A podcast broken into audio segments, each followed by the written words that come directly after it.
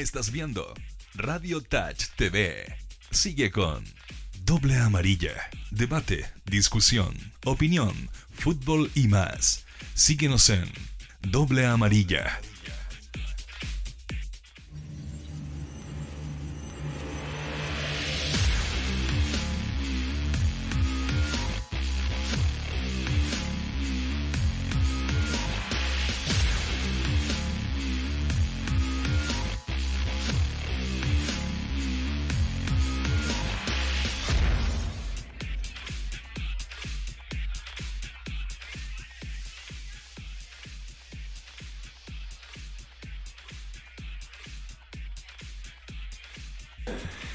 Señoras y señores, sean ustedes muy bienvenidos. Estamos arrancando el doble amarilla.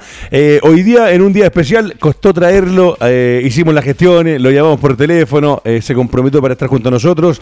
Y hoy día, a pesar de todo, cumplió porque viene con una lesión muy, pero muy complicada. Me refiero, gran capitán, a un invitado que lo presenta a usted porque esto es un hombre de fútbol. goleador que dentro de todos estuvo en Colo-Colo, en el Puebla, en la Católica, en el León, en Colón de Santa Fe, Gimnasia de la Plata, Lobos Guap, Guachipato, Unión Temuco, Unión Y Deportes Copiapó, aparte de eh, la selección nacional. ¿Cómo está, gran capitán? Eh, lo más bien, eh, gusto saludarte, igual que Nacho. eh, impresionante la cantidad de equipos que jugaste. Impresionante, ¿verdad? Uno de repente se va olvidando de ciertas situaciones como que algunos equipos uno queda como bien marcado. Que uno dice, no, si jugó aquí en esta... ca-". Pero la cantidad de equipos es impresionante, recorriste harto. ¿ah? Así que te, te presento a la Sí, gente pues. del programa Doble Amarillo, un gusto saludarte y un agrado tenerte acá. Bueno, el gran Ignacio Quinteros. ¿Cómo está? Bien, bien, muchas gracias por la invitación y contento, contento siempre hablar de fútbol y encontrarse, con- encontrarse con gente de fútbol es muy agradable. Acá tenía, tenemos al lado, como algo jugaba, ¿no? Algo defendía, uno de los guapos, uno de los bravos. Eh, Nacho, hicimos un repaso, nos vamos a meter un poco a la, a la carrera de Ignacio Quinteros. Eh, hoy día, lamentablemente, me contabas recién y hablabas con Fernando antes de entrar a- al programa que estás con una lesión, no te lesionaste nunca jugando y hoy día ya los años pasan y a veces no pasan en vano y retirado y todo, hoy día te lesionaste y agradezco el esfuerzo para poder estar junto a nosotros. ¿Cómo fue el tema de la lesión? Sí, bueno, una jugada fortuita jugando en una liga de, de amigos, la verdad que me pareció muy extraño porque la verdad nunca en mi vida, o sea, con suerte había tenido una lesión de, de 15 tobillo que me había mantenido dos, tres semanas fuera de un entrenamiento y ahora tenía que estar prácticamente seis meses, me lesioné hace un mes, me corté los ligamentos cruzados y me rompí el menisco, así que bueno, por lo menos pensándolo bien, decía si me hubiera tocado a lo mejor en un momento importante de mi carrera Uf. hubiera sido mucho más lamentable, así que esperemos que tenga una buena recuperación. 40 años tiene recién el, el Nacho Quintero, ¿no? Sí, ¿Hace cuánto se retiró el Nacho?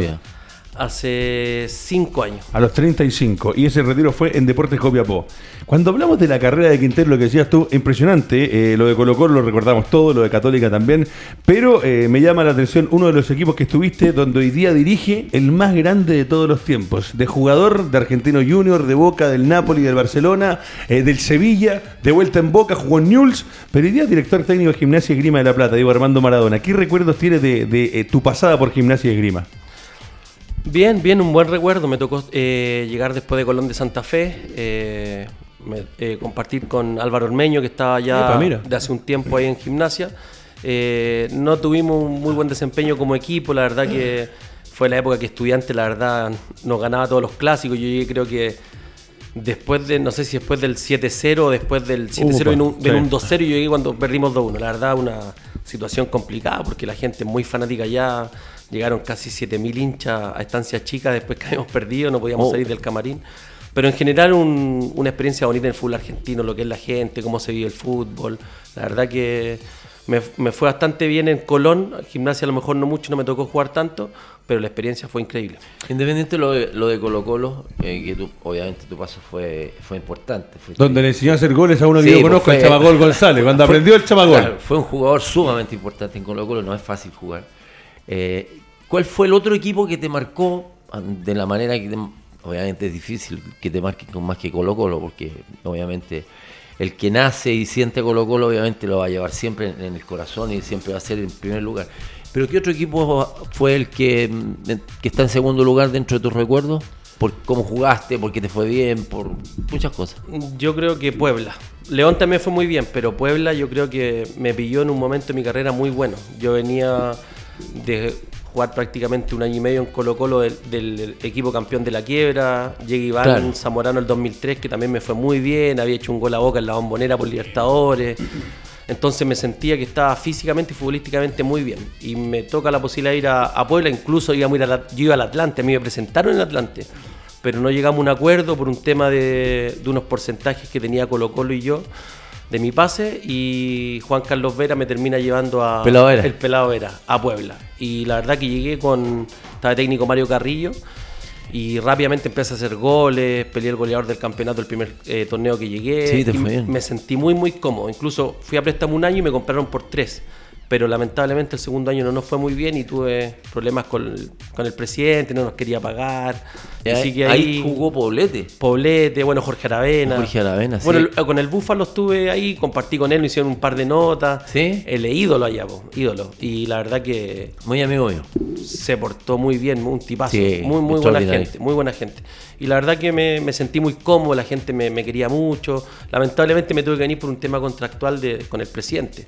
Y después León también me, me fue bastante bien, pero creo que por el momento, bueno, me tocó hacer cuatro goles en un partido que no es fácil, Oh. sobre todo en México, pero creo que ese fue como el segundo equipo que me, me marcó en mi carrera. Nacho, y a mí siempre me llamó mucho la atención el tema de que a los jugadores chilenos les va relativamente bien en México. Sí. Como que llegan a, a ese país y logran quedarse o por lo menos a- aguantarse, no sé, un par de años, algunos, algunos incluso se han quedado a vivir, como estábamos hablando, como Poblete, Reynoso, Fabián está y otros. ¿Por qué, ¿Por qué se da bien el futbolista en México, eh, el, el futbolista chileno?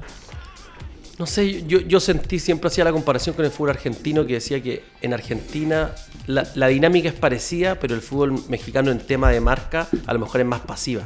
Ah, no es tan asfixiante como el fútbol argentino. Entonces, por ejemplo, en el caso mío como delantero, claro, hay marcas como acá. Lo que pasa es que es dinámico y el jugador que es rápido, que a lo mejor no es un jugador tan pesado, se le facilita mucho más porque se mueve bastante bien por, por el frente del ataque. Sí, por ahí me acuerdo.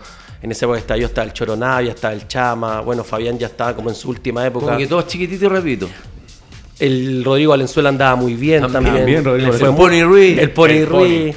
Entonces, claro, el, para, el jugador, lo que estoy diciendo. para el jugador que va- es rápido, es liviano, se le hace más fácil. Yo creo que por eso. Y la marcación no es tan asfixiante como el fútbol argentino, que es terrible. Yo creo que eso a lo mejor es un atenuante a que el jugador que tiene ese tipo de condiciones puede durar y le puede ir muy bien. Sí, muy bien. Y el, ese paso por la Católica, porque de repente, no sé si ayer hablábamos, antes ayer con Fernando, eh, eh, los jugadores que de repente pasan por uno y otro equipo, lo hablamos con Gilbert perfectamente bien, eh, por el tema, por ejemplo, que hoy día Miguel Pinto, eh, capitán de la Universidad de Chile, referente en algún momento de la U, después de eh, Sergio Vargas, Johnny Herrera cuando va al extranjero, eh, ese paso por Católica, ¿cómo fue? Bien, positivo, positivo. La verdad que no me lo esperaba. Yo había tenido unas conversaciones con, con Fernando Carballo para ir a Palestino. Cuando volví de Puebla estaba viendo dónde me iba a ir. Y, de un momento a otro salió esta posibilidad de Católica. eh, yo llegué como la cuarta fecha. El equipo ya está, venía formado, se ha ido el Guaso Álvarez a, River. Y los demás seguían lo mismo. Creo que José Luis Villanueva se, Villanueva se había ido a Racing. Y me tocó llegar, tenía un buen equipo, había hasta Conca, el Polo Quinteros, Pancho Arroel, Darío Tati. Conca, epa. Tenían buen equipo. Sí, Muy sí, buen sí, equipo, sí. sí. Y la verdad que peleamos, bueno, fuimos campeones de ese torneo, do- clausura 2005, que le ganamos a la U por penales. Y la llegamos a semifinal de Sudamericana, que la perdimos con Boca. Con Boca, sí señor. Cuando hablamos de los equipos, porque hay varios más, aparece Guachipato también a nivel nacional. Yo me acuerdo del paso por Unión Temuco. Eh, ¿qué, ¿Qué recuerdo tiene Unión Temuco? Bonito, bonito. La verdad que fue un momento que yo, después de Huachipato, me iba a ir a Estados Unidos, no se concretó esa posibilidad. Me quedo seis meses sin jugar y me llama Marcelo. La verdad que era complicado ir a la B, era un equipo nuevo, pero bueno, era el equipo de Marcelo, entonces yo dije, si me toca la posibilidad de que me vaya bien, igual va a haber harta cobertura, porque uno siempre espera que lo vean para ver si volvía después a primera división. Y el primer torneo me fue muy bien. Hice creo que como Sí. 15, 16 goles en 18 Sí, partidos. Sí, entre los técnicos me eligieron el mejor del- de la categoría. ¿Quién dirigió Unión Temuco en ese tiempo? Cuando yo llegué estaba Marcelo Miranda. Marcelo Miranda. Pero como yo venía sin jugar, los primeros dos, tres partidos no jugué, ya él, él se va. Y llega, asume un interino Carlos González. Carlos González. Sí, ah, sí, Carlito González. Carlito González. Muy, volante, buena persona. muy buena gente, con él me llevé muy bien. Pucha, creo que fue el mejor año porque yo estuve un año y medio. Después tuve un problema, una fascitis plantal, pero en general, bonita experiencia. Estuvimos a punto de pelear la promoción con, con la U de Conce, perdimos con Curicó. Ya. pero nos fue muy, muy bien. Oye, aprovechando un poco la, la consulta que le dijiste tú, le hiciste al Nacho, ¿qué técnico es el que te ha, mar- que ha marcado más en, en tu carrera? Porque has pasado por harto equipo, has, has conocido muchos técnicos, y siempre es interesante saber qué, qué técnico a lo mejor a uno lo marca más. 11 equipos en total, el señor digo. Quintero. Mamita querida, por Dios. A ver, por el. Bueno, el paso por Colo Colo Jaime, yo creo que el hecho de haber eh, tenido la posibilidad de jugar en Colo Colo, cuando uno es formado en Colo Colo, Ah. es como que el sueño Sí.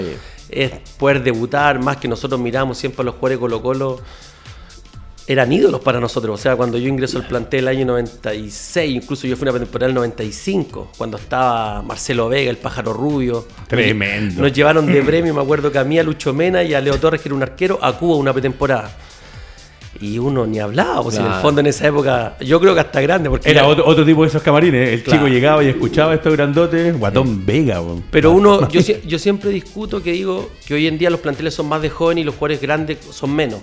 Pero creo que yo aprendí mucho de, de eso. Yo creo que el respeto, como en cualquier trabajo, es súper importante en la jerarquía. O sea, si un jugador tiene una trayectoria, se la ganó por algo. Entonces, Sí. uno no puede entrar a de a igualarse por más que haya jugado cinco partidos y haga tres goles. O sea, no tiene nada que ver.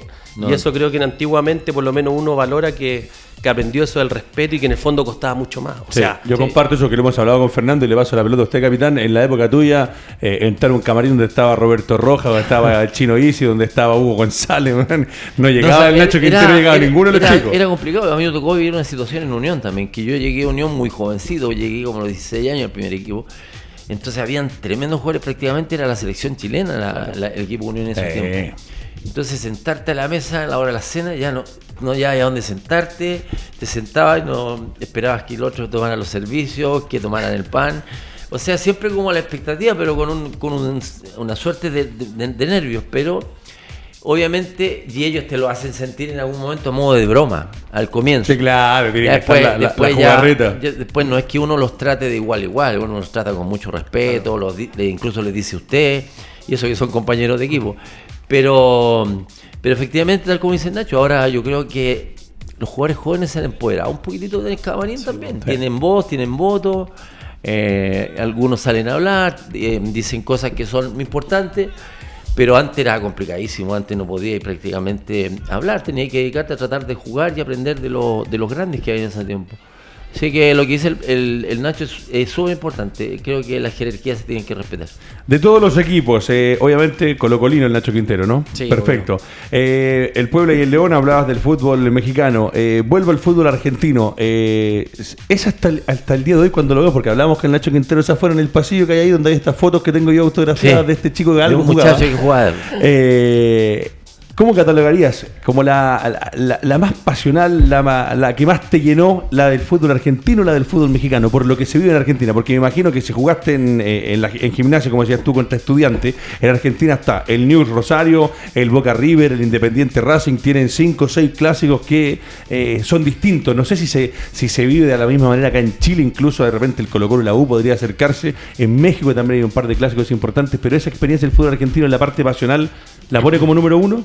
Sí, obviamente, sí. Me tocó jugar en, en Colón. Bueno, me tocó jugar titular los dos partidos que jugamos con Boca y River.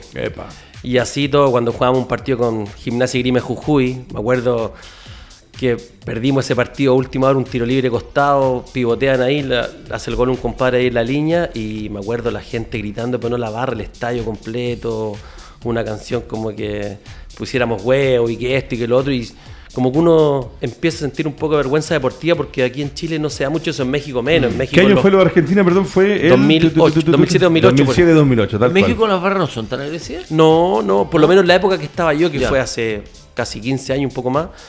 Por ejemplo, jugaban Chiva América o Cruz Azul América y las barras, no había, tan- o sea, la barra era pequeña y la gente igual compartía, los hinchas conversaban, tomando sus cervezas en el estadio, no pasaba nada.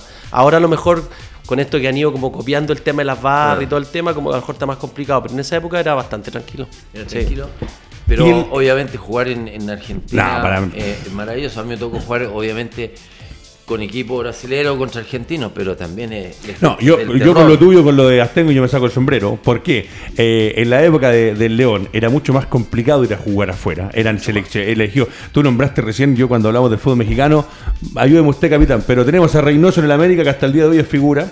Tenemos al Pony Ruiz en un momento extraordinario, el Hueso Basay en el Necaxa, estuvo en Lalo Vilches también jugando El en Lalo. Necaxa. Eh, Basay, Fabián Basay. Basay, Basay o está sea, ahí, eh, Vera. Hay una camada de jugadores sí. chilenos eh, y por ahí uno de repente se empieza a acordar. En Argentina también me parece que va por ahí. Pero por ejemplo, el, el equipo de Guachipato y Copiapó, porque Copiapó me parece que no fue la. fue como una pasada para terminar ya. No era lo que el Nacho quería o lo que el Nacho O, esperaba. o no podías dejar el fútbol. Yo, Ah, creo, bueno. yo creo que fue. A ver, yo me acuerdo que eh, sale esta posibilidad cuando estoy en Temuco. cuando me va bien el primer torneo, que me fue muy bien, sale una posibilidad de ir a un equipo primera. Pues la verdad que Marcelo Salas se había, porteo- se había portado muy bien conmigo y la De verdad, como que me, fue un momento que yo venía sin jugar, me da la opción de ir allá. Claro. Como que dije, bueno, Devolverle la mano. devolverle la mano. Y, y al otro torneo hay una posibilidad de, de ir a Calera. Y la verdad, claro, no, no era el gran equipo en ese momento, siendo que igual había tenido campañas buenas con Emiliano Astorga, que habían clasificado a playoff. Y dije, bueno, está la posibilidad de regresar a primera, todo. Me fui con mi familia, bueno, vivía en Concón, en la playa, era súper agradable. Pero la verdad que después decidí, después de ahí, había tenido una lesión, o sea, no complicada, pero la fascitis no- me costó mucho que... plantar. Y ahí y dije, ya no juego más. Como que en el fondo ya estaba un poco chato y sale esta posibilidad que me llama Marcelo Miranda.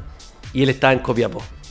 Y yo físicamente estaba bien todavía, la verdad que nunca lesiones graves. Y no te costaba de repente levantarte para ir a entrenar en la vida. Con, con Fernando de repente hablamos cuando uno ya de repente no tiene las mismas ganas, las- eh, ese ánimo de decir ya vamos, hoy día No, todavía. ese tiene que retirar. Oh, sí, Sí, cuando- claro, Sí, sí. que Tú todavía estabas con las ganas. No, sí, yo me sentía bien todavía y, y la verdad que, claro, me tuve que ir solo. Eh, Ahí fue un poco complicado porque yo en todos los equipos que estuve siempre estuve con mi familia, entonces Sí. estaba muy Y acostumbrado. con el cariño para la gente de Copiapó, pero mamita querida, por Dios, yo te digo, eh, a- yo los jugadores que, juegan en Cobresal me saco el sombrero, porque Sí, vivir en El Salvador es sí. tremendo. Yo íbamos por el, por el día, a veces por dos días. Copiapó también, estamos hablando, hoy día las ciudades tienen un poco más de cosas, tienen un cine, tienen un mall, pero hace 10 años atrás, 2 años atrás, de repente era complicado y también vivir en Copiapó no es fácil. No, no era fácil. Incluso me acuerdo que el primer mes y medio, la verdad que estaba, aparte jugamos día domingo, 3 de la tarde, cancha sintética, un Oh. calor.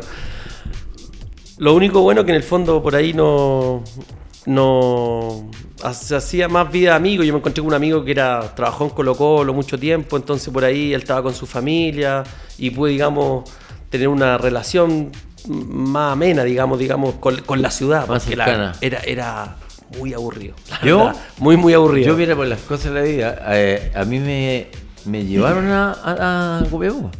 Yo, yo estuve en Copiapó, miré un partido en el estadio. ¿Pero por qué? ¿Te quería, para ir a Me querían jugar? contratar. Uh, y me, epa, y me esa no la ofre- sabía. Y, me ofrecían harta plata.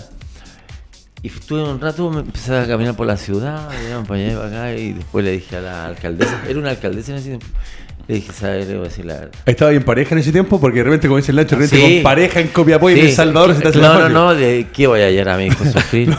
Con todo respeto por la gente de Copiapó, que ha evolucionado no, muchísimo, la- pero en esos tiempos la cosa era más compleja. Entonces, cuando vi toda la ciudad y todo, harta, harto desierto y todo el tema, entonces yo dije, ¿tienes capacidad como para vivir y estar tranquilo y alegre acá? No. Entonces hablé con la alcaldesa, que era en el fondo la que manejaba un poco el tema de las platas. Y hablé con ella y le dije, voy a ser sincero, la verdad las cosas es que a mí me costaría muchísimo vivir acá. Pues estoy acostumbrado, soy muy Sí, santiaguino, sí, pues soy muy, muy de ciudad. Así que no, no firmé contrato y me devolví. Qué porque no, no, no podía. Y a mí siempre me ha gustado estar, por lo menos me ha gustado estar donde yo quiero estar. Sí. Y, hay gente que sí tiene la posibilidad. Y donde me gusta estar y hacer lo que, lo que yo quiero hacer. Obviamente, jugar al fútbol y estar en el equipo que uno quiere no es tan fácil. No. Pero obviamente si uno tiene la posibilidad económica de, de aguantar o de, o de escoger equipo, uno obviamente escoge lo que a uno más le agrade, como estilo de juego, como, como institución, muchas cosas. Sí, en este caso lo que dices tú como ciudad. ¿Con Colo Colo hubo algún pololeo alguna vez después de la de- después de que te vas y pasaste por la Católica, por el Puebla? eh, ¿Alguna chance de repente de algún retorno en Colo Colo? Porque ustedes, ojo, perdón, eh, el Nacho decía recién lo que también hablamos con Chamagol el otro día cuando vino. eh, ellos fueron campeones después de la quiebra. Sí. Es una camada de jugadores tremendo donde aparecen muchos de los que después fueron figuras hasta el día de hoy, donde salir campeón en ese Colo Colo, Colo Colo con la situación que había no era fácil, pero siendo una figura de, ¿nunca se dio la chance después de volver? Sí, eh, antes de venir a Católica, eh, yo hablé con Jaime Pizarro, que vi- estaba como gerente deportivo, parece cuando iba a venir Mirko Josic, algo así fue. Y me acuerdo que me ofrecían un contrato de cuatro años y, y la idea mía igual era regresar a México.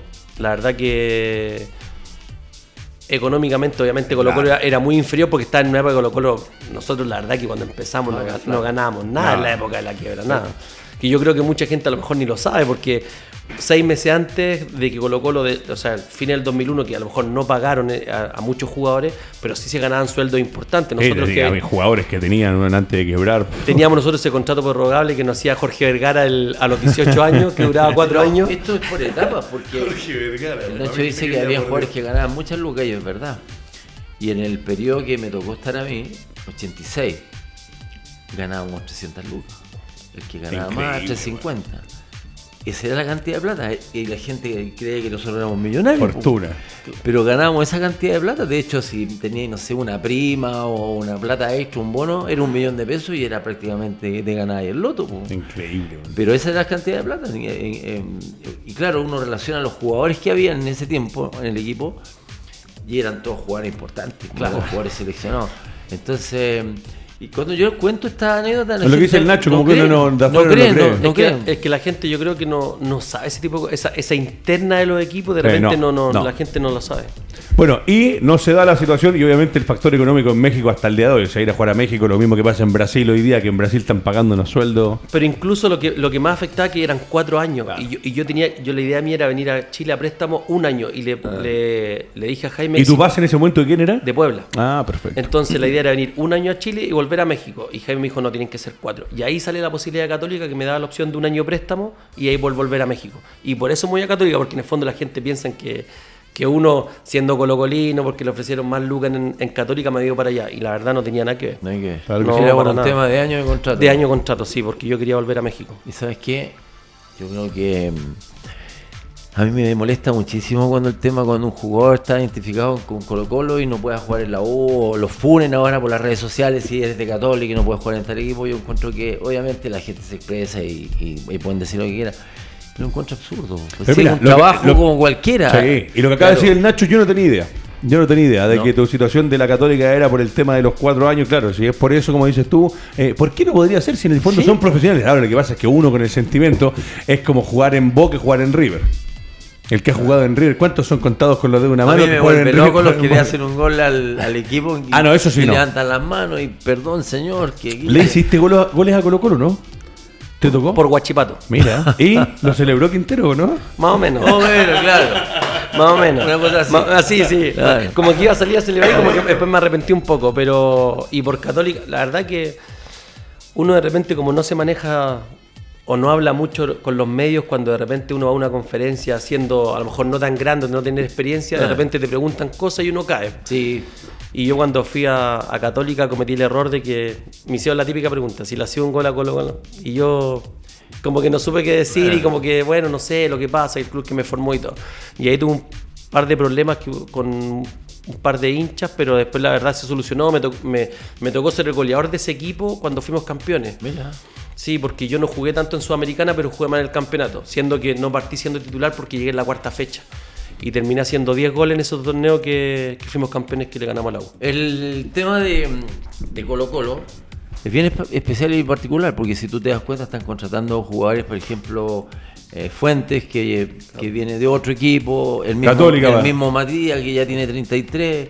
eh, han contratado mucha gente de afuera. eh, y Colo Colo no se ha manejado como Católica. Católica generalmente está sacando jugadores y le está dando la posibilidad de jugar. Yo entiendo que Colo Colo es muy expectante, muy exitista, la gente quiere que gane Colo Colo y todo. Pero mira lo que pasó con ellos. Eso, Muchos jugadores ese punto quería tocar de, yo. de una quiebra donde hubo un vacío de no había Y dinero. ahí se pusieron la Tuvieron que recurrir a este grupo de jugadores que quedó marcado en la historia. Ellos van a quedar por la historia de fueron los jugadores que jugaron en un momento de una quiebra, que obviamente no se va a volver a repetir. Pero ahí donde uno dice, si le das más tiempo y un poquitito más de espacio, los jugadores jóvenes pueden jugar. Y en Colo Colo yo creo que en el fondo yo creo que la gran mayoría de los jugadores se va a probar a Colo Colo más que a la U y que a la Católica. Sí, Entonces por- por yo lejos. digo, no habrán jugadores Qué en años. inferiores. Por eso digo, cu- cuando uno dice, ¿por qué? no- Yo trabajé tanto? 8 o 9 años en cadete. No, sí, me, acuerdo. No, terrible, la cantidad de jugadores buenos que llegaban y yo decía, pero al final se, se terminan yendo porque no les dan la posibilidad de repente. O te dan la posibilidad de integrarte un poco al primer equipo y te dicen, no, ya va, hay que bajarlo. y- Entonces no te dan tiempo. Y ellos tuvieron el tiempo. Claro, ahí los ustedes fueron dicen, ¿te acordás más o menos el- del equipo del, del, Sí. del 11 más o menos? ¿Quiénes eran esos 11? A ver, Eduardo Lobos. Lobito. eh, eh, Gonzalo Fierro, bueno, Rifo David Enrique, eh, Rodolfo Madrid, después Braulio Leal, Marcelo Mira. Espina, Raúl Muñoz. Bueno, el Chama y yo. Después el Chama se va a Atlante en agosto del 2002 y llega Manolo Neira. Qué lindo. Pero mira, que, los mira, mira qué equipo, pues, puros, puros muchachos, o sea, puros Sí, incluso cabritos. lo único grande era Marcelo Espina que sabía que era. sí. Y Raúl Muñoz. Sí. Y los demás éramos todos Muñoz, sí, de bueno. cadetes. Todos. Incluso la banca igual. Acebal, estaba incluso El Búfalo, Miguelito Valdivia, Acebal. Eh, Fie- eh, bueno, Valdivia, Jorge Valdivia ya estaba ahí en Sí, eh, Mira, estaba ahí. mira. Hay una foto incluso que Mira, ahí la- tiene algunos recuerdos de regalo de la, de la producción de señor Maximiliano Brito jugando por la Católica, si no me equivoco, ahí se nos fue un poco la imagen, pero son imágenes a lo lejos de lo que fue el Nacho Quintero. ¿Qué equipo que nombraste? eh? Rifo, David Enrique, dos anduvieron muy bien. David Enrique, que después jugó en Católica también. David Enrique, claro. Sí. Después, a ver, la- estaba. Bueno, estaba Millape, que venía de afuera. Marco Millape. Marco Millape, después venía. Bueno, eh, Claudio Bravo era el arquero suplente. Sí. Claudio, el Claudio era el suplente. Yo- Equipito. No, teníamos la verdad. muy- y yo, y yo siempre digo, ¿cuán- ¿cuántos jugadores que yo digo? Yo vi pasar, pasado. vi pasar por. Cuando yo estuve en las cadetes, que llegué a los 12 años, digo, ¿cuántos jugadores pasaron que eran demasiado únicos y en el fondo no tuvieron la posibilidad? Porque en el fondo el filtro es demasiado chico. O Sí. sea, de. Yo me acuerdo, no sé, no sé, el chino Sarabia, que era extraordinario en caete. Extraordinario. Extraordinario y. ¿Ese era Álvaro Sarabia o no? Álvaro Sí, Sarabia. sí. Eh, ¿Y, que, ¿Y cuánto? Bueno, me acuerdo Pablo Guaracán y muchos más que en el fondo estuvieron ahí. Javier Roga, que era el- de la serie de Manuel Oneira, un, un volante por derecha buenísimo. Y así un montón que en el fondo. Pero él me decía, él hizo el curso conmigo en INAF. Tiene que haber estado Frank Lobos también por ahí cerca. Frank y él me- Para mí era extraordinario. Extraordinario. Y me decía, Nacho, imagínate cuando yo debuté, el mediocampo Colo Colo era Fabián Stay, Coque Contreras, el Guatón Vega Oh. y el Diablo Echeverri. Qué o sea, Nacho, no tenía ¿Qué ningún, posibilidad de jugar? Ninguna. Nada. Si incluso nosotros, yo creo que si no hubiera existido la quiebra, era complicado. Era muy difícil jugar, muy, muy difícil. Yo de repente hablo con amigos que son de Colo Colo y como decías tú, de repente eh, Quinteros nombra a los que estaban en ese plantel. Ahora, hay una obligación que se da en ese momento, pero es verdad lo que dice Fernando Astengo. Se puede y de repente cuando le dan la posibilidad y el tiempo sobre todo, que, que a veces usted que estuvo en Colo Colo, en Colo Colo no te lo dan porque se necesita el triunfo inmediato, tiene que ser la inmediatez el campeonato, los títulos y a veces se pierden jugadores de cuántos que han pasado por No, Colo Colo o sea, que no llegaron a ninguna parte. Yo vi cada jugador impresionante. Yo le contaba a Ricardo que hubo un momento que hicimos como un recuento y probamos 8.000 jugadores en el año. 8.000, porque era impresionante la cantidad. A veces trataban de botar las rejas para entrar a probarse. Les dábamos a veces 15 minutos en un cuadrado muy pequeño y algunos ni la tocaban. Claro. Porque era tanta la gente que quería entrar, teníamos que llamar a carabineros para que con- con- controlaran a la gente. Entonces, tal como dices tú, entre tantos jugadores, ¿cómo no van a salir? Si habían, habían, y, y yo creo que hay. El problema es eso, es que no, no a diferencia de Católica, que Católica como que los sostiene, los aguanta un poco, le va dando minutaje, los mete eh, y va logrando que los jugadores se desarrollen. Les da un grado de confianza, porque ellos dirán, a ver, dentro del proyecto que tiene Católica, obviamente está sacar jugadores de, de- de las divisiones menores. En Colo Colo, si bien es cierto, están las divisiones menores, han tratado de colocar gerentes deportivos, han traído gente y todo el tema, hicieron una casa alba grande y todo. El problema es que el técnico sufre de una presión tan grande en que entre poner a, a un ah, jugador que ya tiene quemarse. peso y poner a un juvenil o un juvenil que juegue bien, no se atreve. Entonces por eso que los muchachos los, los mandan a préstamos, después nadie se acuerda que anda jugando a préstamo, y, ah, se acuerdan al final de, de que terminó el año, ah, verdad que tiene que volver. ¿Y quién lo vio? Nadie lo vio, entonces no hay un seguimiento. Entonces, por eso yo te he dicho que en Colo Colo hay mucho ripio en términos de- del trabajo de las divisiones inferiores, yo lo conocí perfecto. Hay mucho ripio. ¿Cuánto tuviste en divisiones inferiores? Ocho años. Sí, yo diría que un, Imagínate, po- o sea, viste, un poco más. lo- viste todo, por dentro y por fuera. Por dentro y por fuera. Pero lo que pasó con ustedes, claro, ob- obviamente es una situación que era obligada. Los tenían que poner sí o sí. Pero también ellos respondieron. Claro, Porque aquí hay un tema de que. Es- perdón, ese es Colón de Santa Fe, ¿no? Sí. Colón, sí. Mira. Sí, pues hay un tema que ellos respondieron. Porque el Nacho podría haber subido. Lo metieron y empezaron a hacer. Pero si el Nacho no tenía talento ni condiciones, venga el otro.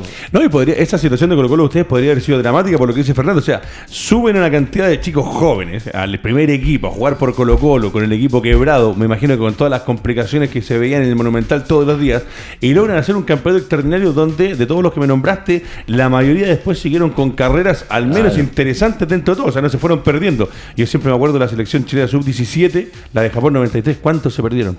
¿Cuántos quedaron en el camino de los hermanos Jersey, el mismo Frank Lobo, Dion Valle, Ariel Sala, Valle. Nelson Mancilla. Garrido, que llegó, Esteban Mancilla, que era extraordinario. Eh, los que llegaron un poco más arriba fueron Héctor Tapia, que se fue a Italia, estuvo en el fútbol italiano, Emanuelito Neira, que también tuvo una carrera interesante, y Rosenthal, que por ahí con la lesión. Y bueno, y ni hablar de Dante Poli. La Pero el. Colo Colo, ustedes, los- todos los que me nombraste, siguieron después una carrera más o menos interesante. Sí, todo. Lo que, lo que pasa que yo, yo creo que lo que dice Fernando es una realidad.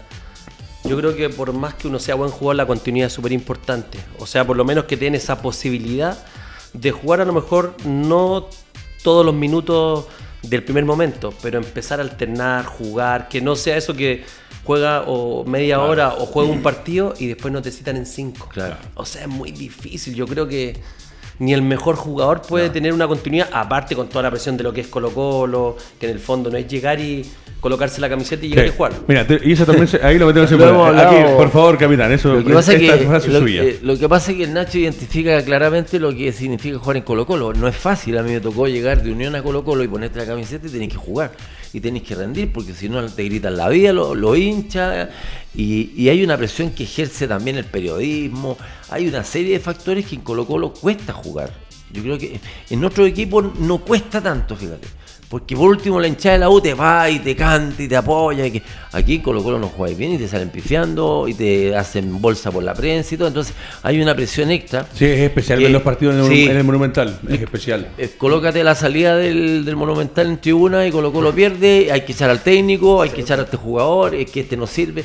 Entonces hay una presión constante. Y lo que dice el Nacho en relación a, a que uno teniendo la posibilidad de estar jugando, esa presión uno la empieza, empieza a hacerse amigo de esa presión. Empieza ya como que a bajarle la intensidad.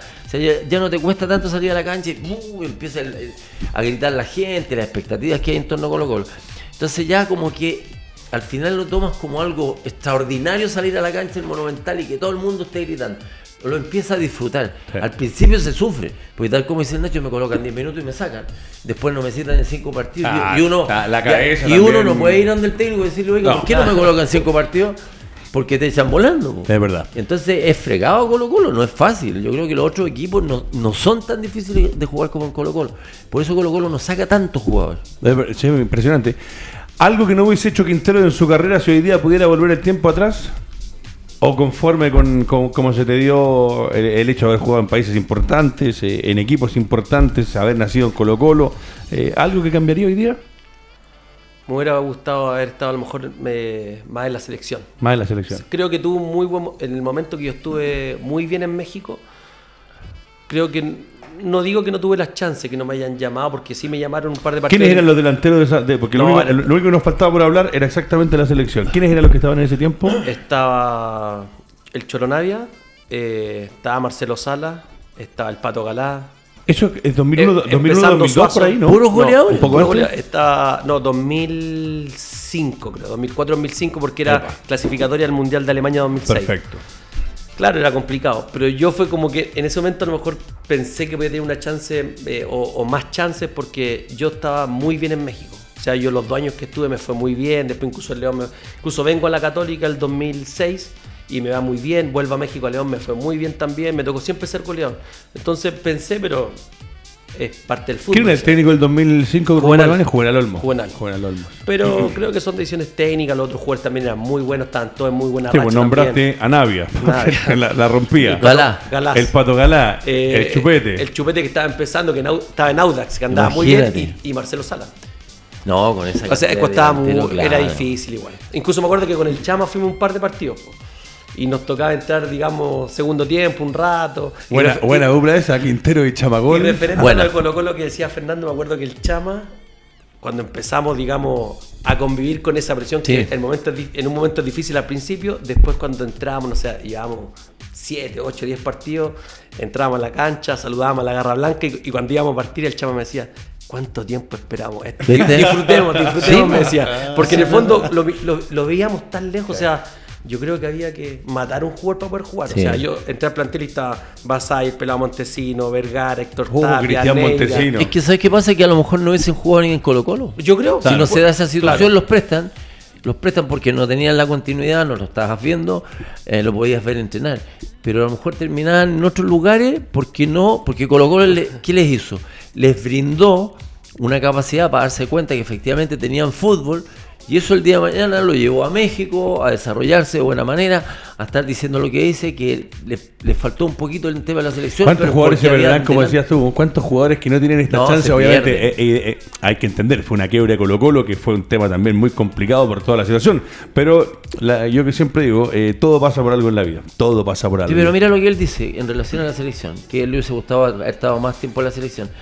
Pero obviamente delante de él había, justo le tocó una corrida tremenda, Claro. como que hubiese hubiese sido tu 9 y te, te tenía ya Sala y a Zamorano adelante. ¿Cuándo te iban a colocar? No, nunca. nunca. Claro, entonces uno de repente tiene que estar en el momento y a la hora señalada. Y ustedes cuando quebró Colo Colo Justo. estuvieron justos. Claro. Y es muy rico esto de que hablaba un poco del tema de la presión, porque tal como dijo, el, el- como te dijo el chama, eh, ¿alguna vez pensamos estar aquí una cosa así? Dijo. Ah, Entonces, ya, ya- ya- ya ya- llegamos, ya se habían hecho amigos de la presión. Si el que se hace amigo de la presión en Colo Colo juega. El que no, el que no logra superar ese tema de, de que Sí, es Colo no. Colo, no, No puede. no- puede ser tremendo jugador y, no, y termináis fuera. Sí. Bueno, lo voy a llevar un poco a la a cosa del acontecer eh, de la actualidad nacional e internacional. No sé si viste lo que pasó con, no sé si vieron un poco lo que pasó con eh, Arturo Vidal, hablando de Colo Colo, un jugador de Colo Colo. ¿No lo vieron? Aparece en Red Gol, me lo va a mostrar Maximiliano Prieto en pantalla hizo porque este muchacho? es noticia, es noticia de último minuto. ¿Sí? Eh, sí. El titular dice más o menos así, dice, Arturo Vidal protagoniza rabieta y se va de la práctica del Barcelona porque le dijeron que iba a ser suplente frente al Real Madrid. Dice el volante chileno no aguantó ir a la banca y tras la decisión de Ernesto Valverde se fue antes de tiempo en el último entrenamiento. Eh, según fuentes que dicen en Red Gol publicado, dice, varios jugadores trataron de consolar a Vidal en el internacional chileno, eh, pero el internacional chileno no pudo calmarse. Es más, informaciones emanadas desde el Barcelona indican que varios jugadores intentaron calmar, calmarlo luego del episodio, sin embargo, el King no escuchó a nadie y se fue rápido a los vestuarios. Cuando hablamos de presión, cuando hablamos de lo que ha pasado, cómo ha pasado, lo de Vidal eh, dentro de, de- del Barcelona, esta situación me parece que puede ser muy, pero muy complicada porque eh, un hecho de indisciplina así le puede pasar la cuenta, le puede pasar factura a, a lo que es el jugador, a pesar de que sea una figura internacional, ¿no? O sea, si esto, esto es así, tal como, como aparece en pantalla, tal como está escrito, es súper complicado porque mm, obviamente en Europa las cosas se manejan de otra manera. Un jugador salga de, la- de las prácticas pues, molesto porque no va a ser eh, titular. eh, yo creo que está faltándole el respeto a sus compañeros que van a ser titulares y que, más- y están citados. Arturo, aparte, no ha sido un titular constante, ha sido un jugador que alterna, que si bien es cierto en algunos partidos le ha servido al, Barcelona, pero mm, te vuelvo a repetir, de esa manera no se trabaja en, en Europa. Eh, allá tú tienes que respetar, lo, lo que decía el Nacho muy bien, la jerarquía, al técnico se le respeta, ha sido así, se respeta a los compañeros. Arturo siendo un tremendo, tremendo jugador, de repente tiene estos deslices de las redes sociales y cosas así que allá la gente, en el fondo, eh, la forma de vida que tienen los jugadores de Barcelona es, es muy especial. Eh, por lo tanto, yo creo que esto va a ser complejo. complejo. Si, es- si esto es De re- verdad, de- va a ser muy complicado, no solamente en el Barça, sino que después para llevarlo a otro club van a decir, oye, este compadre, el, el- prontuario que tiene no es, no es muy... Oiga, bueno. lo tenemos de pie a, a Quintero porque yo le decía, le agradecía al principio del programa, está recién eh, en proceso de recuperación. ¿Cuántas kinesiología lleva? Me dijiste 16. 16, 15 Y por te ahí. queda mucho por delante, así que de pie nomás Quintero. Eh, con respecto a la situación de Vidal y en particular, ¿te tocó alguna vez estar bailando con la fea de que no eras titular, de que había que entrenar todos los días, llegaba el momento del partido y no entraba? Porque eh, debe ser complicado y Vidal viene con ganas ya hace rato de que lo ponga de titular. Creo que ha hecho cosas que podrían justificar eh, que juegue los 90 minutos, pero en un plantel también como el Barcelona que sacan a Quintero y está Chamaco, le sacan a Sala y está Zamorano. Es tremendo estar en Barcelona. Sí, bueno, primero tocando el tema de Arturo, sí, es complicado. Es complicado porque creo que él está en un equipo que tiene una política deportiva bastante especial Sí. y como dice Fernando, creo que ya Tiene una forma de vida.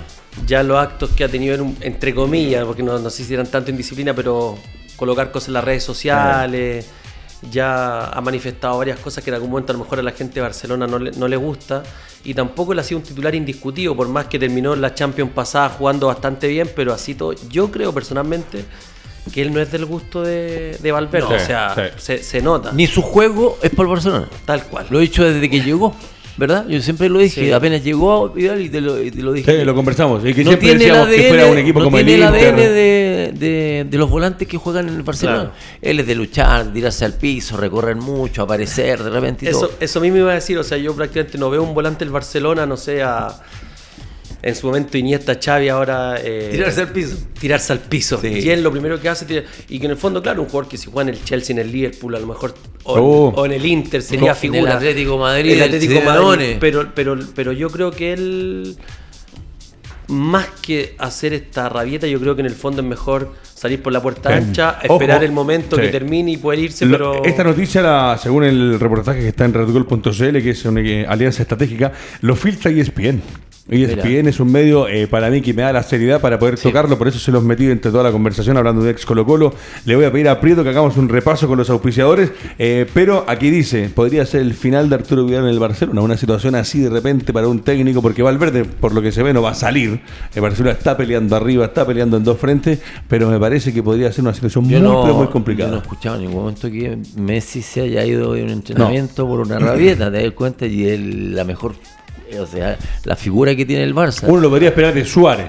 Suárez, es que tiene un temperamento, pero dentro de todo, fíjate que eh, yo creo que a Suárez le ha hecho muy bien trabajar con el maestro Tavares porque le tienen un respeto tremendo. impresionante. Entonces va a Europa y sabe, y seguramente Tavares ha hablado con él, le ha dicho por el tema cuando mordía a los, a los compañeros y todo, le tiene que haber dicho, oye, es tremendo jugador, preocúpate de ese gol y que andáis mordiendo a la gente. Trata de seguir la línea que está en el club que está. pues. Tal cual. Tal como dice el Nacho. En el Barcelona hay una forma de vida, en el Bayern también.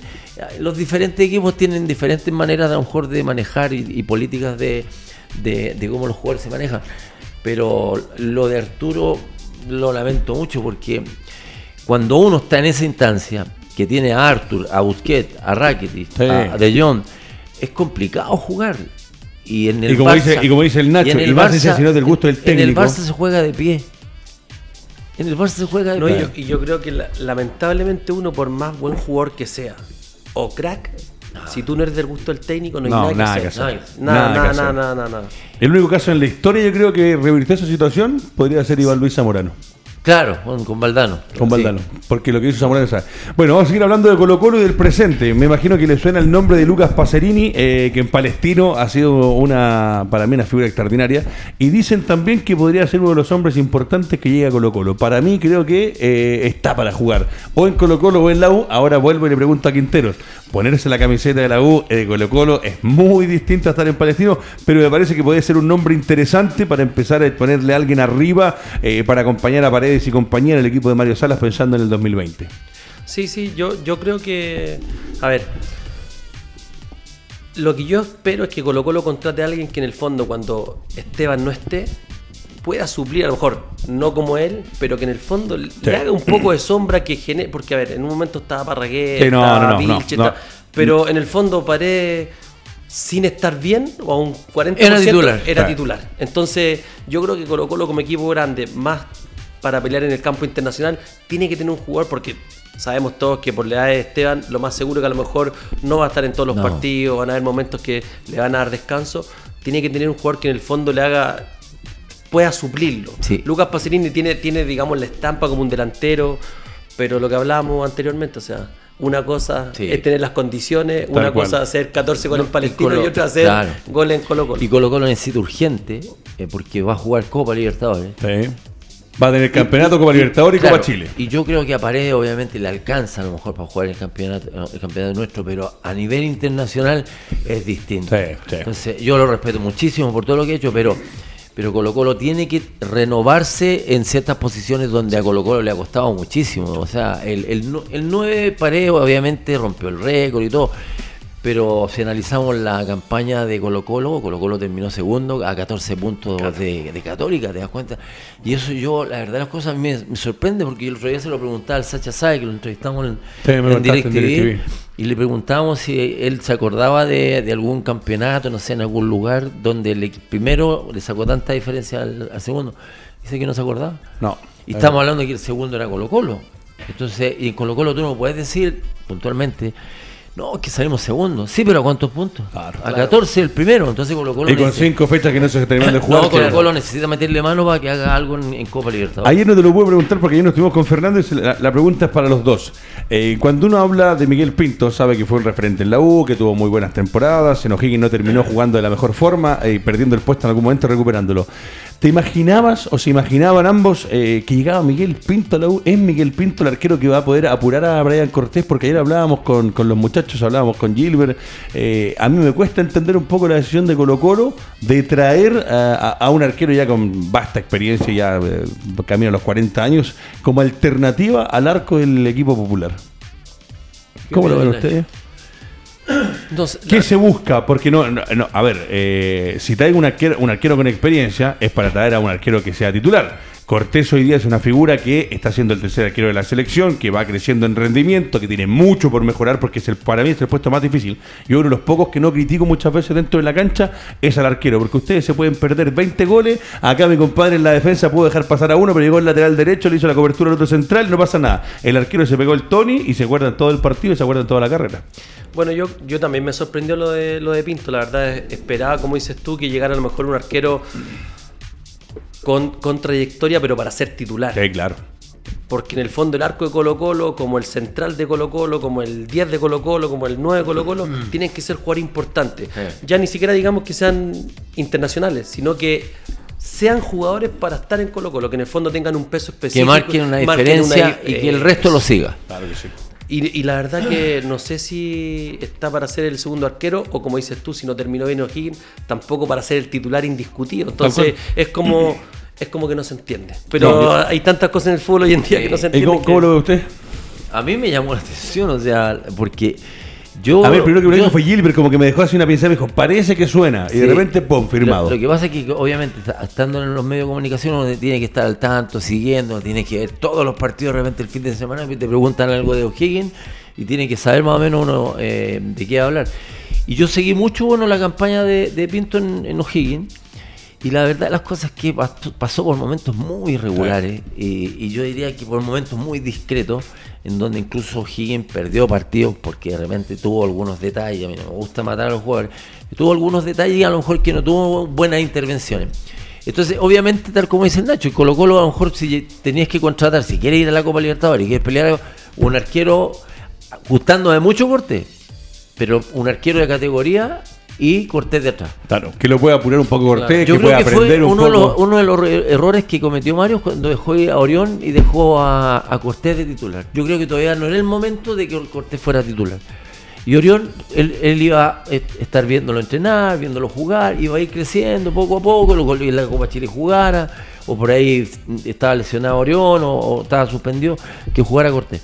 Pero en Colo Colo tienes que tener un, un arquero que el tipo lidere a su defensa. ¿Entiendes? Partiendo por eso. Yo no digo que Pinto no tenga liderazgo, pero obviamente a los treinta y tantos años llevar a, a Colo Colo, no sé, uno, ya uno grande como por, por ejemplo Orión y, y traer o subir a alguien de caete, no sé.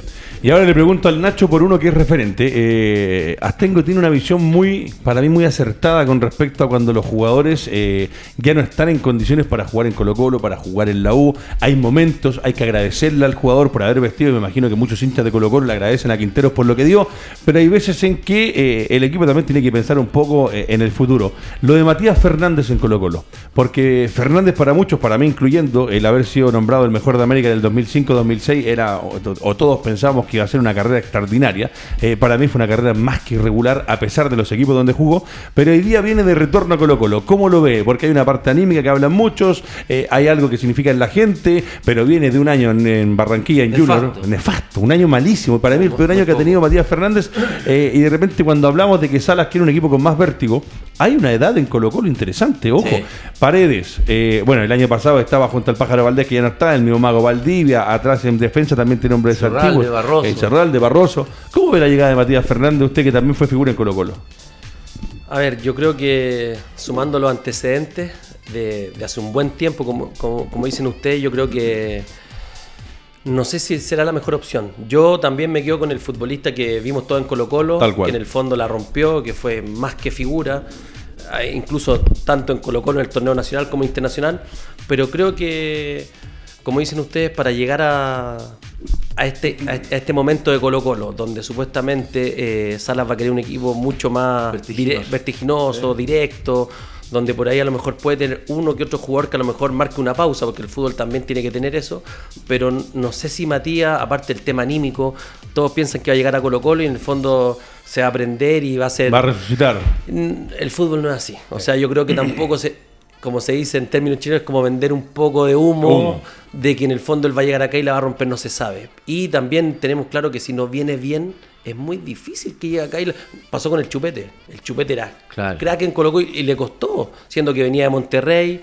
y todo el tema que le había sido. Llegó Lucas Barrio. Lo mismo. Uh, lo de Lucas, sí, también. que- yo, yo creo que cuesta. cuesta. Bueno, lo voy a llevar a otro tema. eh, cuando hablamos de repente de las decisiones técnicas, eh, viste, imagino lo de Rodríguez Matías, que no sigue en la Universidad de Sí. Chile, y hay una frase del representante, eh, cuando uno habla de los referentes, bueno, se fue Johnny Herrera, eh, salió el Pájaro Valdés también de Colo Colo, y vuelvo a entender que de repente hay momentos donde ya no estás para jugar en Colo Colo, para estar en equipo, pero eh, el representante de Matías Rodríguez dice... La oferta que le hizo Azul Azul fue una invitación para que se vaya. Eh, Rodríguez, para mí, el último año fue, bueno, aparte de uno de los goleadores del equipo, uno de los que yo podía decir cuando no estaba Herrera en la cancha, referente de la U. Y también se va y uno de repente le cuesta entender las decisiones del técnico de Hernán Caputo. A ver, eh, yo creo que ya llevaba mucho tiempo, fíjate, Rodríguez, y si bien es cierto, tal como dices tú, fue uno de los goleadores en esta pasada, que fue muy mala de la U en el torneo pasado, pero él, obviamente, de la mitad hacia arriba, él partía, se iba, Sí. desbordaba, tiraba centro, llegaba a cabecear, hacía todas de la mitad de arriba. Pero la U sufrió mucho por el sector derecho. Defensivamente le entraron muchísimo. Obligaba mucho a los centrales a salir hacia las bandas y les quedaba mucho espacio por el medio. Porque no había una coordinación a veces eh, del volante central que se metiera entre los dos centrales. Entonces se provocó muchos problemas por ese sector. Porque Bosellur también subía. Entonces al final las dos bandas de, de Colo Colo, o sea, de la U, quedaban un poco eh, expuestas. Eh, y aparte, la edad que tiene, lo que le pidió seguramente a la U, y la U dijo, a lo mejor estamos buscando renovar un poco, oxigenar, cambiar un poco el rostro de la U. Y claro, no llegan a acuerdo, porque cuando, cuando es- es un jugador que es histórico en, en la U, eh, no le ofrece quizá algo que se acerque a lo mejor para que tú digas, ya por último me bajo un poco y sigo jugando acá. Yo creo que le ofrecieron muy poco, en realidad, tal como dijo el, el representante. Una invitación para que una se vaya. invitación para que se vaya. Perfecto, muchachos, nos quedan los últimos ocho minutos de programa. Estamos con el Nacho Quinteros. Eh, ¿Cómo está la pierna? Bien, ¿Aguantando? bien, Perfecto. Está en la casa, como dijo uno. Oye, realmente hay que agradecerles. Hay que venir operado de, de la rodilla, Sí. que a mí me tocó operar, y tener que estar sentado de pie. Tenéis que hacerle un tremendo regalo al, al Nacho. Nacho Quinteros. Panelista el día de mañana. Los ¿verdad? últimos ocho minutos lo vamos a dedicar eh, a lo que está pasando en Chile. Demandas sociales, de las cuales lo hemos conversado con Fernando, estamos todos de acuerdo en muchas cosas. Eh, la realidad de los padres, yo incluyo a los míos, las jubilaciones son tremendamente malas, la salud pública es malísima, la educación es malísima. ¿Cómo te tocó vivir estos últimos 60 días, ya casi que van, eh, con respecto al fútbol, a que no se jugara, a- al no viaje de la selección y en particular la visión particular del Nacho Quinteros eh, de lo que está pasando en Chile y que obviamente repercute directamente en el fútbol, que es un deporte que es el que más arrastra masas en Chile y en el mundo entero. A ver, Bueno, primero partiendo por el tema fútbol, creo que bueno, lo de la selección fue una una decisión que, que- que se tomaron, que tomaron los jugadores, que por ahí me pareció raro lo, lo de Rueda, que en el fondo ese como ese como manejo con el grupo de, de Sí. no, Que no se impusiera. De no interceder, yo Sí. creo que en el fondo Eso es liderazgo. Es, es- es como cuando uno está en la casa y tiene que poner los puntos sobre la I, es con los hijos, cual. es lo mismo. Después el tema fútbol nacional, creo que las barras, no sé, en un momento no sé a quién escuché que había dicho que el único en su momento que había querido como ah, hablar sobre esto habría sido creo que Carlos Muñoz en su momento cuando Sí. quiso, quiso digamos, Ojo, lo hizo y perdón, eh, sale un reportaje antes de ayer, creo en la tercera, donde habla Carlos Muñoz en una página entera con respecto a eso, que él dice que más allá que en Colo Colo había nombres importantes, como el mismo Esteban Paredes en ese momento, él eh, acusó la situación puntual de la que vivió, no se le dio la importancia necesaria y lamentablemente las barras del fútbol chileno, entre ellas la de Colo Colo, la de la U, la de Wanderers, no hablo de todos los hinchas, hablo de segmentos específicos, hay delincuentes metidos que tratan de manejar el fútbol, meterle presión a ustedes y hay varias veces que se ha visto jugadores que los han ido a apurar, que saben dónde viven, Eh, es complicado el tema de las barras y lamentablemente no se le ha puesto freno desde la década del 90 todavía llevamos 30 años con el mismo problema. Sí, la verdad que me, to- me tocó hablar ahí en, en Mets, me topé con un par de jugadores de Colo Colo y me comentaban que antes que se supiera que se iba a suspender el fútbol o que se iba a terminar, me comentaban que sí tener amenazas Sí, importantes en la casa, con el tema de los hijos, todo, amenazas de muerte, que obviamente para los jugadores llegar y comentarlo en algún programa es complicado porque Sí, esta gente sí, no también cómo se, preocupa hasta la familia. Y respecto a lo demás de que ha pasado en Chile, obviamente que estamos muy De acuerdo. muy de acuerdo con todas las demandas sociales, obviamente no avalando la delincuencia, que por ahí a veces se me hace un poco complicado entender ciertas opiniones que uno ve en la televisión Sí, cuando, mucho. cuando comentan, porque yo a veces no, no entiendo que si... A ver, hay veces que me, to- me tocó escuchar, no, no me acuerdo bien la persona que fue, pero como un poco justificando, avalando esta violencia de esta gente que a lo mejor durante muchos años o desde prácticamente toda su vida ha estado muy postergada y que, y que en el fondo la única forma de demostrar que o que los tomen en cuenta es dañando, mostrarse, por lo menos para que la gente diga, aquí estamos nosotros. Yo no sé hasta qué punto eso se puede avalar. Sí, estoy de acuerdo con todo lo demás. Creo que las movilizaciones y las manifestaciones pacíficas tenían Vale que ser. Ojo, yo di- dije en algún momento y le paso la pelota al capitán que también tiene una visión muy específica. Yo dije en un momento, yo no voy a estar de acuerdo nunca con la violencia, pero sí creo que en un momento, cuando recién estalla todo este movimiento, eh, el romper un par de cosas, no lo estoy justificando, pero hizo que entendiera esta clase política de los que ganan millones, decir, a ver, epa.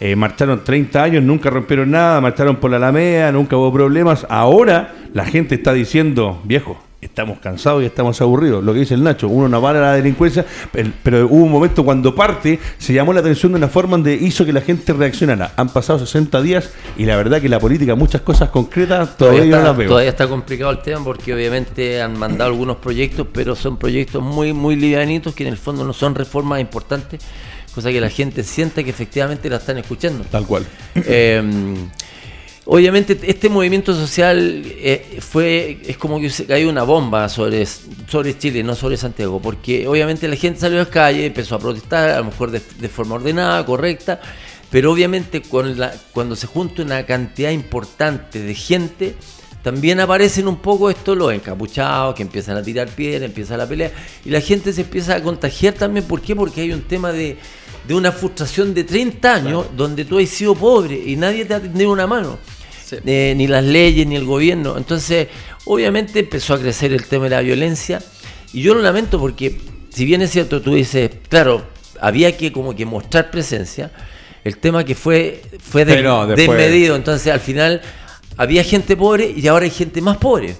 Porque ese- esa gente pobre que tenía una pyme, que tenía un, un localcito aquí y allá, le rompieron, lo saquearon y todo. Entonces ahora hay más gente pobre No, sí, que antes de que empezaran las protestas. Entonces, lo que hay que hacer en el fondo, que los líderes de opinión eh, traten de guiar y calmar esto y tratar de que en el fondo presionar a la gente que corresponde, a los políticos, que los políticos están dando la hora, están vendiendo humo, nos venden humo todos los días los matinales, invitan a uno, a otro a disertar de cómo se arregla el país y están vendiendo humo, tuvieron el gobierno cuatro o cinco años los compadres y no hicieron nada. Mira, yo, yo eso que dice, eh, perdón, pero yo lo que dice Astengo, yo lo veo en el caso de Vidal. Yo a Vidal lo pongo. No, Vidal es un Mira, chiste. Lo veo en todos decir- los programas. lo Bueno, es impresionante. El otro día con Fernando conversábamos. Eh, Tiene arreglo para todo. Ha dado la Todo. solución Para para, todo, todo. para y el otro día yo no sé quién le pregunta en un momento y le dice, bueno, y cuando usted estuvo, ¿qué hicieron qué? hicieron? Y ahora tiene la respuesta. Pero bueno, eh, Nacho Quinteros, eh, dentro de todo repasamos la historia, repasamos eh, lo que se viene.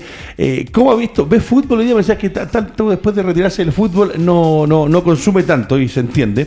Pero aparte de eso, ¿camisetas del Nacho Quinteros tiene guardadas todavía o no?